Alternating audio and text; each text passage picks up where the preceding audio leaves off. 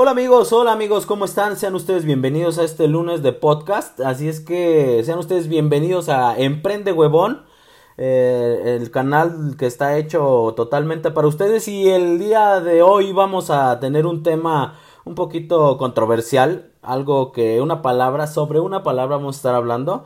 Y bueno, pues vamos sin más ni más, vamos a entrar en materia. Esto es Emprende Huevón. Mi nombre es Francisco Javier. Recuerda que yo quiero ayudarte, quiero darte toda la experiencia que tengo a lo largo de mi, de mi corta vida, de mis cortos 35 años.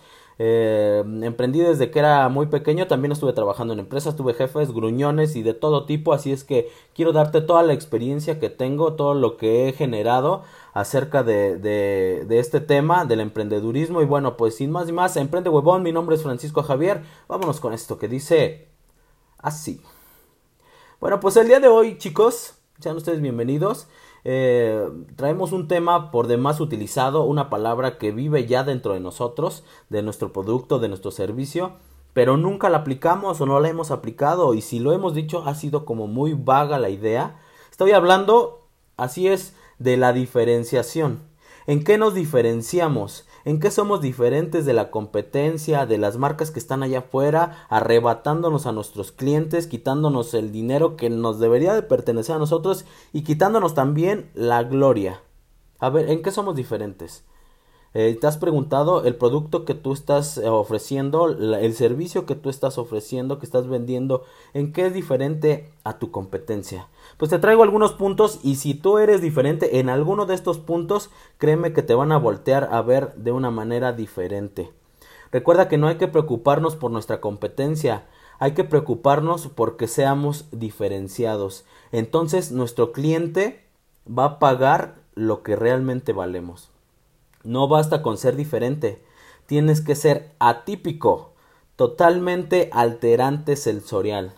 Tienes que encontrar dónde está tu alterante sensorial para que cuando tú le estás vendiendo el producto y lo tienen en sus manos, ellos digan, wow, no es lo mismo que, el producto que vi ayer, alguien que está buscando una proteína, alguien que está buscando una nueva marca de ropa, alguien que está buscando una fumigación, ¿qué es lo que le estás haciendo ver de una manera diferente a tu cliente para que ellos puedan dar el siguiente paso, que decir, sabes que si te lo compro, sabes que vente y hazme por favor este servicio. Te traigo algunos puntos, en específico son cuatro, y bueno, pues vamos a, entrar en materia. Eh, esto me estoy refiriendo, por supuesto, al... Primero tenemos que analizar a nuestro público meta, nuestro mercado, nuestra tribu, el target, hacia quién va dirigido nuestro negocio. Hay que enfocarnos en un segmento específico y de esta manera será más fácil que la, que la gente eh, pueda llegar a ese alterante sensorial que estamos buscando. Porque hay tiendas que solo, solo venden trajes de baño? A ver, dímelo. O porque hay concesionarias de motocicletas que solamente se dedican a vender choppers o solamente se dedican a vender deportivas. Porque ellos encontraron su, su nicho, su público meta, su mercado, su tribu. Entonces lo primero que tenemos que hacer es identificar eso. Nuestro mercado, nuestra tribu, a quién va dirigido nuestro producto. Número dos tu mercadotecnia, ahí es donde está el, cómo nos estamos vendiendo. Aviéntate, sé diferente, sé atrevido. De la manera de anunciarte, recuerda que, eh, bueno, recuerda a la marca Red Bull. ¿Qué es lo que hacía Red Bull? Se iba hasta el espacio y soltaba personas desde el espacio para caer y solamente estar bebiendo Red Bull. O rompe las marcas de velocidad. Es totalmente disruptivo eh, Red Bull. Recuerda también a Tesla que lanzó su auto al espacio, que tuvo mucha controversia con presentó la camioneta y se rompió el cristal. O sea, todo eso no sabíamos si era verdad, si era mentira. Todo eso es una manera diferente de venderse. Recuerda que la manera de anunciarte es proporcional a la cantidad de tus ventas y las ventas, por supuesto, chicos, es la gran es la gran sangre del negocio, así es que no hay que dejarlas caer. Es la manera, el punto número dos es la manera de cómo te anuncias. Punto número tres, tu producto o servicio. Hay que reinventarnos, hay que ser un producto o un servicio totalmente diferente. ¿Y cómo lo vamos a hacer? Vamos a reinventarnos, vamos a movernos rápido. Cuando tengamos ya un producto o un servicio terminado, vamos a movernos rápido al siguiente nivel. Porque recuerda que eh, estando en el sitio nos vamos a llenar de moscas. Me refiero a la competencia que va a llegar y te va a copiar y te va a hacer lo mismo.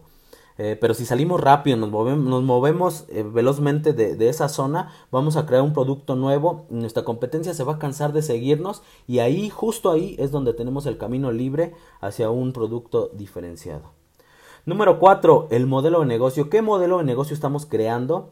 Este ya sea, tiene que ser totalmente distinto, ya sea en la manera de vendernos, en la manera de hacer negocio, en la manera de cobrar, en la manera de cómo hacemos dinero, en la manera de atraer nuestros clientes.